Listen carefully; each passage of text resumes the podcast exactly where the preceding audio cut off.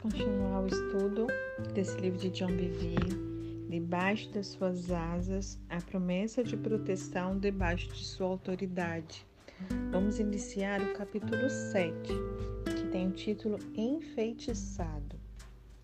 A luz da palavra de Deus expõe o engano e discerne os pensamentos e as intenções do coração dos homens. Olha o quanto é importante a palavra, né? Eu vou ler novamente.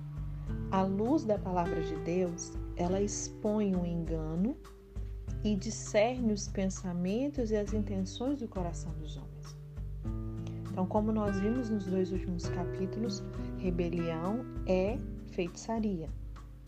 Os efeitos desse princípio oculto da iniquidade são óbvios na nossa sociedade e muito mais aparentes nas nossas igrejas embora a sua entrada na igreja seja mais sutil, né? E esse capítulo ele fornece um estudo mais aprofundado da influência da feitiçaria sobre um cristão que está em rebelião, ok? Nós aprenderemos no Antigo, do Antigo e do Novo Testamento, como também de acontecimentos nos dias de hoje, para estudarmos sobre o controle que resulta da desobediência. Então vamos falar da uma maldição negada. Primeiramente, vamos olhar para Israel. Durante a jornada no deserto, os descendentes de Abraão acamparam nas planícies de Moabe. Eles haviam atacado e vencido Bazã e haviam destruído os amorreus quando estes recusaram lhes deixar passar. Quando os israelitas acamparam nas planícies de Moabe, Balaque e o povo que ele liderava, os moabitas e os midianitas, eles ficaram preocupados. O povo tremia de terror. O Senhor tinha prometido aos israelitas: Mandarei adiante de vocês o meu terror, que porá em confusão todas as nações que vocês encontrarem. Está lá em Êxodo 23, no verso 27. Eles sabiam que os israelitas haviam conquistado todas as nações que lhe opuseram e destruído totalmente a nação mais poderosa que era o Egito. O rei Balaque ele enviou embaixadores ao profeta Balaão pedindo ajuda. Ele era conhecido por sua precisão e revelação espiritual. E o rei sabia que as profecias de Balaque se cumpriam. Se ele abençoasse, eles eram abençoados. Se ele amaldiçoasse, eles seriam amaldiçoados. E após ter recebido dois grupos de embaixadores vindos de Balaque, Balaão ele consentiu em viajar com os príncipes até o rei, com a intenção de amaldiçoar o povo de Israel. A oferta do rei de dinheiro e honra acabou convencendo. E aí no dia seguinte eles subiram aos lugares altos de Baal e Balaão observou ali a nação de Israel. Ele instruiu o rei para construir sete altares e preparar sacrifícios para cada um dos mesmos. Então Balaão abriu sua boca para amaldiçoar Israel. Hum, mas ao invés disso, palavras de bênção saíram da sua boca. Claro que o que aconteceu? O rei ficou irado, né? Ele disse assim, tá lá em Números 23, no verso 11, fala assim: "Que foi que você me fez? Eu o chamei para amaldiçoar meus inimigos, mas você nada fez senão abençoá-los." Então Balaão ele sugeriu que fosse para um lugar mais alto, esperando dar a Balaque o que queria. Talvez houvesse mais energia para se amaldiçoar de um lugar mais alto, né? E novamente, sete altares foram construídos e mais sacrifícios foram oferecidos. Mas assim que Balaão abriu sua boca para amaldiçoar, novamente ele abençoou Israel. E o processo continuou. Cada vez que Balaão tentava amaldiçoar, ele era compelido a abençoar. No segundo oráculo de Balaão, nós encontramos uma declaração profunda. Está registrado em Números 23, 23, que diz assim: Não há magia que possa contra Jacó, nem encantamento contra Israel. Antes de continuar, eu quero fazer uma observação. Vocês já sabem que nós estamos numa nova aliança com superiores promessas. É, é, assim, não sei se todos realmente já têm esse entendimento, essa convicção Porque muitos às vezes olham para Israel, né? Nossa, como se eles estivessem acima. Mas eu não sei se você já tem esse entendimento. Você está no nível acima, ok? E aí para e pensa: se não há magia que possa contra Jacó, nem contra Israel, quem dirá contra você? Eles nem o Espírito Santo habitando dentro deles, eles não tinham. Você tem um texto da Trindade habitando dentro de você, você acha que magia ou encantamento algum vai pegar em você?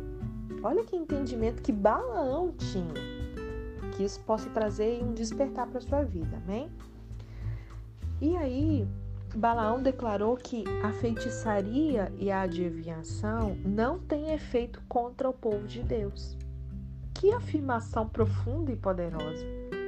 Se colocássemos essas palavras numa linguagem mais moderna, nós poderíamos dizer: não existe feitiçaria que funcione contra o povo de Deus, nem adivinhação ou encantamento contra a sua igreja. Então essa promessa ela deveria nos encorajar. Os bruxos e feiticeiros eles podem berrar, clamar, queimar suas velas, eles podem recitar suas pragas. Então quando você passa perto assim, passou, viu um trabalho ali de macumbaria, alguma coisa, não fica com medo não, querida. Entendeu? Aquilo ali não pega em você, não, não, não tem poder nenhum. Sabe assim, às vezes existe um, um, um endeusamento, sabe, do, do demônio e de suas obras, e tem que ser o contrário. E aí eles podem recitar suas pragas, maldições e feitiços, mas nada disso pode atingir um filho de Deus. Eles não prevalecerão contra a igreja do Deus vivo. Provérbios 26, 2, 2 reforça essa verdade, dizendo assim: como o pardal que voa em fuga e a andorinha que esvoaça veloz, assim a maldição sem motivo justo não pega. Vamos falar então da maldição revertida e novamente voltemos aqui aos meus dias de pastor de jovens. Uma garota que era uma líder das bruxas na, na sua escola, ela veio para Jesus. E a sua mãe a havia dedicado a Satanás desde que ela estava no ventre. Sabe aquela pessoa que a mãe consagrou algum, alguma entidade e tal, enfim, esse era o caso dessa jovem. Após ter se convertido, ela conversou com meu assistente sobre a vida antiga, a sua vida antiga. E ela fez um comentário que chamou a atenção dele. Ela disse assim: não podíamos jogar feitiços contra os cristãos. E aí meu, meu assistente questionou ela assim, mas por que não? E aí ela respondeu, porque se jogássemos maldições sobre eles, elas viriam sobre nós. E ele vibrou de alegria. Como você pode ver, as palavras dela se alinham com o que o Balaão disse. No seu primeiro oráculo, ele fez a seguinte pergunta, lá no verso 8 de Números 23. Como posso amaldiçoar a quem Deus não amaldiçoou? E aí, trazendo isso para a nova aliança, é, está escrito que Deus já nos abençoou com toda sorte de bênçãos. Como então eu posso amaldiçoar algo que Deus já abençoou? Né? Então, mesmo se Balaão tivesse pronunciado uma maldição sobre o povo de Israel, ela teria voltado sobre sua cabeça. Olha como que Davi, Davi colocou da seguinte forma, tá lá em Salmo 64, eu vou ler o verso de 2 a 4, na versão Almeida, versão Almeida Revista Atualizada, tá? Esconde-me do secreto conselho dos maus e do tumulto dos que praticam a iniquidade que afiaram suas línguas como espadas e armaram por suas flechas palavras amargas, a fim de atirar em lugar oculto ao que é íntegro. Maldições, elas são lançadas por aqueles que praticam a iniquidade, os rebeldes, aqueles envolvidos em feitiçaria, mas não atingirão aqueles que são íntegros, os justos. Veja o que, que acontece com aqueles que lançam tais maldições. Mas Deus atirará sobre eles uma seta e de repente ficarão feridos. Assim eles farão com que as línguas tropecem contra si mesmos. Está em Salmo 64, versos 7 e 8. Então, eles tropeçarão sobre suas próprias línguas. As mesmas palavras que proferiram para ferir a outros voltarão para eles. Davi usa uma ilustração vívida para descrever isso lá no Salmo 57, no verso 6. Diz assim: abriram uma cova no meu caminho, mas foram eles que nela caíram, né? E aí vamos ver aqui, voltando a Balaão, né? Seduzidos a desobedecer. Balaão ele sabia que era impossível amaldiçoar os israelitas. Não havia nada que ele fizesse com que a maldição pegasse, o mais que ele quisesse. E Moisés, ele recontou o caso, lá em Deuteronômio 23, verso 4 e 5, assim: Convocaram Balaão, filho de Beor, para vir de Petor, da, na Mesopotâmia, para pronunciar maldição contra vocês. No entanto, o Senhor, o seu Deus, não atendeu Balaão e transformou a maldição em bênção para vocês, pois o Senhor, o seu Deus, os ama. Esse é verdade para nós também, esse versículo. O rei Balaque ele ficou o quê? Furioso. E lá em número 24, 10 e 11 diz que ele gritou assim: Eu chamei para amaldiçoar meus inimigos, mas você já os abençoou três vezes. Agora fuja para sua casa. Eu disse que lhe daria generosa recompensa, mas o Senhor o impediu de recebê-la. O rei ia dar a Balaão uma grande recompensa monetária, né? Uma honra social, se ele tivesse ali amaldiçoado o seu inimigo fatal. Mas em essência, o rei disse: esqueça sua recompensa. É óbvio que Deus não quer que você a tenha. Sai da minha frente. Foi isso que ele acabou dizendo para Balaão. Balaão ele tinha um problema. Ele realmente queria a recompensa. Era a razão pela qual ele estava lá. Ele estava pronto para perder, de perder tudo. E para evitar que ele perdesse tudo aquilo, ele compartilhou outro plano de ataque com o rei Balaque. Embora ele soubesse que não poderia amaldiçoar os israelitas, ele sabia que ele poderia fazer com que eles trouxessem sobre si mesmos uma maldição. Olha isso! E com seu entendimento, da relação espiritual entre rebelião e feitiçaria, Balaão aconselhou o rei a mandar mulheres moabitas para se infiltrarem ao acampamento israelita. É assim que Satanás faz. Ele vê que de um jeito não tem como, ele vai dar um jeitinho, né?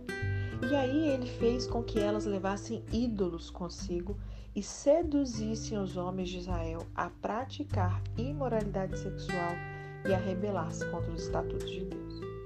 Ele sabia que rebelião traria sobre eles uma maldição de feitiçaria. E sabemos que isso aconteceu porque ambos, tanto Moisés quanto Jesus, mencionaram seu conselho ao rei. Moisés confirmou: foram elas que seguiram o conselho de Balaão e levaram Israel a ser infiel ao Senhor no caso de Peor, de modo que uma praga feriu a comunidade do Senhor. Está registrado em número 31, números 31, verso 16. E anos mais tarde, Jesus disse que Balaão ensinou Balaque a armar ciladas contra os israelitas, induzindo-os a comer alimentos sacrificados a ídolos e a praticar imoralidade sexual. Está em Apocalipse 2, no verso 14. E isso está claro na Bíblia. Na sequência da profecia de Balaão, nós lemos: Enquanto Israel estava em Sitim, o povo começou a se entregar à imoralidade sexual com as mulheres moabitas, que os convidavam ao sacrifício de seus deuses. O povo comia e se prostrava perante esses deuses.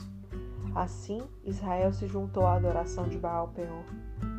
E a ira do Senhor se acendeu contra Israel. Está em Números 25, verso 1 a 3. E aí, como resultado, uma praga terrível atingiu e devastou o povo de Israel. A desobediência fez com que aquela nação, que não podia ser amaldiçoada, ficasse sob a maldição de uma praga. Números 25, 9 diz: Os que morreram por causa da praga foram 24 mil. Tem noção? 24 mil. Você percebe a tragédia desse acontecimento? Hoje, quando acontece uma tragédia com a queda de um avião, né, um furacão lá nos Estados Unidos, matando centenas de vidas, isso se torna uma notícia internacional. Nós não estamos falando de centenas, mas de 24 mil pessoas. Essa foi a pior experiência de perda de vidas de Israel que, que Israel viveu no deserto. E tudo isso devido à rebelião do povo. A desobediência radical abriu as portas para uma praga radical a rebelião deles era flagrante.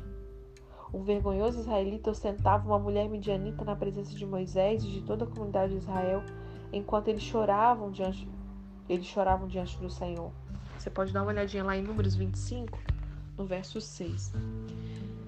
E olha só, muitas vezes a gente ouvindo isso aqui, né, parece assim, não tem aplicação na minha vida, né, Maíra?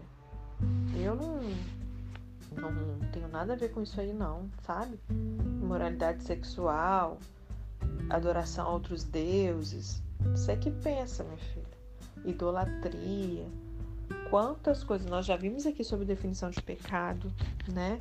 O quanto que, quando a sua vontade ela toma o lugar da vontade de Deus, quantas coisas na nossa vida tomam o lugar do Senhor, aquilo ali já, já é uma idolatria, né? Então, que nós possamos ouvir, não com essa nossa mente religiosa de, ah, não, não pratico moralidade sexual, não sou idólatra, deixa o Espírito Santo trazer luz aí, tá bom? E aí, o que, que parou a praga? Você provavelmente acertou a resposta, que é o quê? Uma obediência radical, porque para uma desobediência radical, mais uma vez, não é uma obediência parcial, ok, amada? É uma obediência radical. Olha o que diz em Números 25, versos 7 e 8. Quando Finéias, filho de Eleazar, neto do sacerdote Arão, viu isso, o homem ostentando a mulher medianita, apanhou uma lança, seguiu o israelita até o interior da tenda e atravessou os dois com a lança. Atravessou o corpo do israelita e o da mulher. Então cessou a praga contra os israelitas. Permita-me aqui ressaltar algo novamente. Deus não é o autor das pragas e doenças. O povo de Israel se rebelou grandemente e violou a autoridade de Deus. Portanto, o que, que acontece? A proteção e cobertura de Deus foram retiradas. Muitos de vocês têm dúvidas com relação a isso. Quando lê né, o, é, a Bíblia no Antigo Testamento, vai dando a entender como se Deus fizesse as coisas. Fala, Maíra, mas né, Deus que coloca, como é que funciona? Entenda, existe uma proteção. Eu sempre explico para vocês dando esse exemplo do guarda-chuva, né?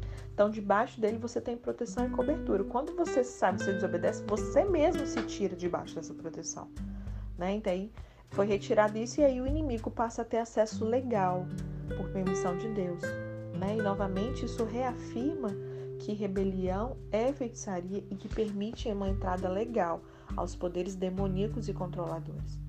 Israel escapou da maldição de um profeta, mas foi dizimada por sua própria desobediência.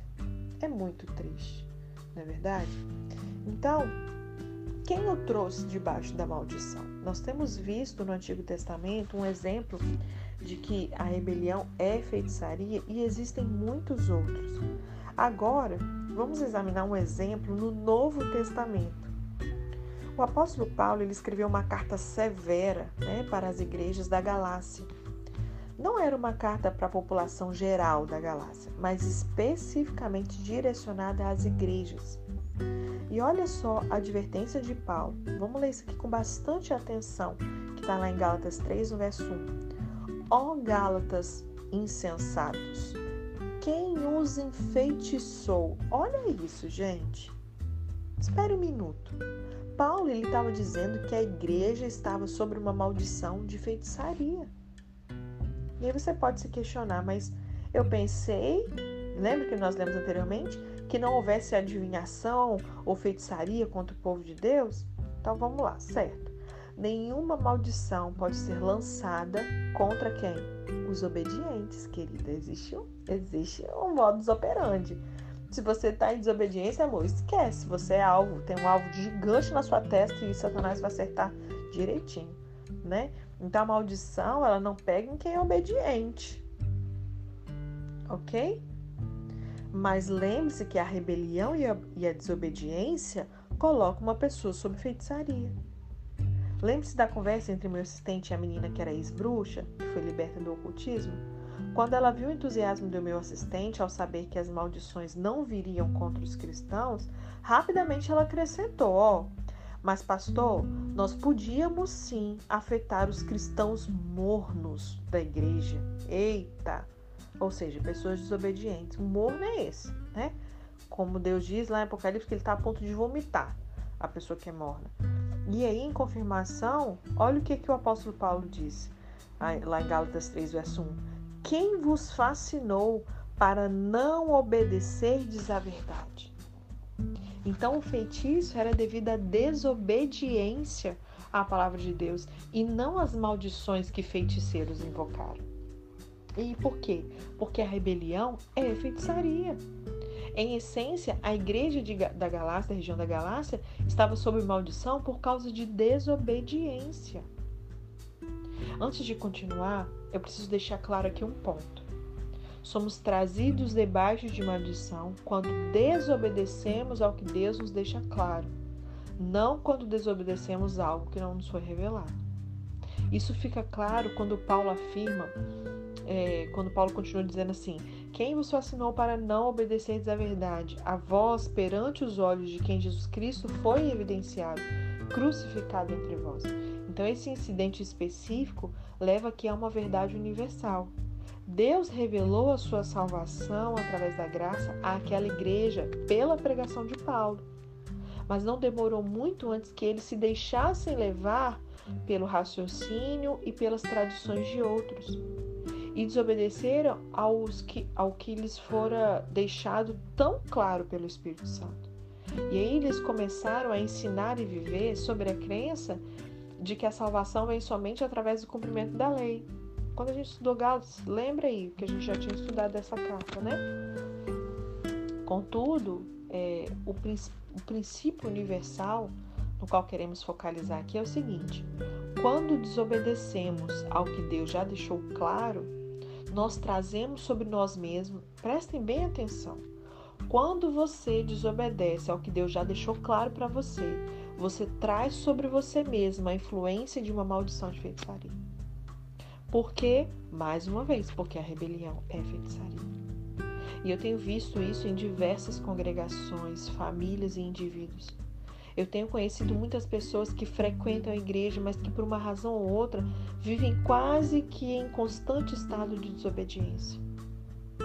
Maioria delas está inconsciente de quão severo isso é, porque estão anestesiadas por um ensinamento errôneo sobre a graça, que diminui essa importância da obediência. Uma crise segue outra em suas vidas. Sempre existe um problema ou um pecado sobre o qual elas simplesmente não conseguem obter vitória. Elas escapam de uma armadilha, mas logo caem em outra. Cada cenário parece progressivamente pior. Esses problemas consomem seu tempo, sua energia, sua vida. Algum lugar de acesso legal foi dado para essa opressão e influência maligna. A desobediência as fez vulneráveis. Eu tenho visto é, seus casamentos sofrer, ou pior ainda, né, acabar muitas vezes em divórcio. Outras não são promovidas, ou pior, perdem seus empregos. Algumas se tornam vítimas de roubo, crise financeira, tragédia. Eu não sei se você sabe, mas tudo isso, é, para quem estuda esse negócio de demônio, eles dão até os nomes, né? Do demônio específico né, da bancarrota, por exemplo, da crise financeira e por aí vai. Existe sim por conta de uma desobediência. Então, quando as pessoas falam sobre maldição hereditária, por exemplo, gente, muitas vezes a gente vai para um extremo de falar assim: não, isso não existe. Não existe no sentido de que, se você conheceu a Cristo, nasceu de novo e você anda em obediência, isso não tem como pegar em você, como a gente viu. Mas se você de fato continua, é, mesmo depois de tendo nascido de novo, né? Desobedecendo aquilo que o Senhor já te deixou muito claro, você abre essa influência para essa maldição, sim, permanecer na sua vida. E aí, frustradas, elas freneticamente procuram quem possa culpar, né? Muitas vezes elas culpam o tratamento que receberam de seus pais, pastores, chefes, cônjuges, filhos, governo ou de qualquer pessoa que não concorde com seu raciocínio. Existem dois culpados trabalhando em conjunto e que sustentam um ao outro. O primeiro é o engano.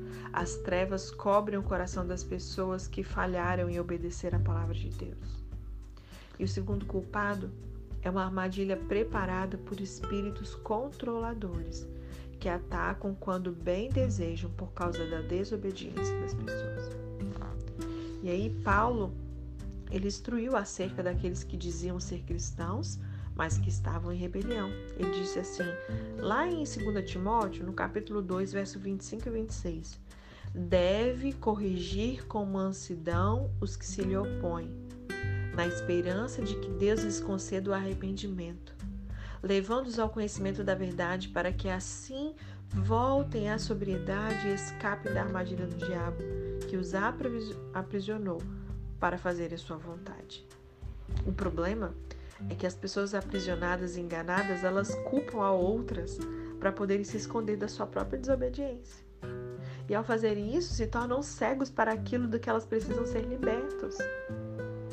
Graças a Deus por sua palavra.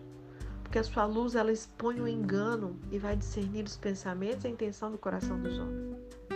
Infelizmente, quando são afligidas por causa da desobediência, a maioria das pessoas se recusa a aprender.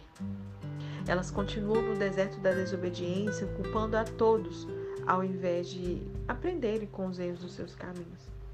Amém? A gente fica por aqui hoje. A gente vai continuar esse capítulo sobre enfeitiçado amanhã. É, e eu creio num, num despertamento para outras áreas que a gente ainda não entendeu. Eu espero que nós estejamos sendo diligentes, né? Prudentes, como o Tiago diz, aquele que ouve e pratica, possamos nos manter debaixo das asas do Pai, dessa promessa de proteção, debaixo da sua autoridade, exterminando radicalmente das nossas vidas qualquer desobediência, rebelião, qualquer rastrozinho, sabe? Que possamos ser radicais ao, nesse arrependimento. Amém?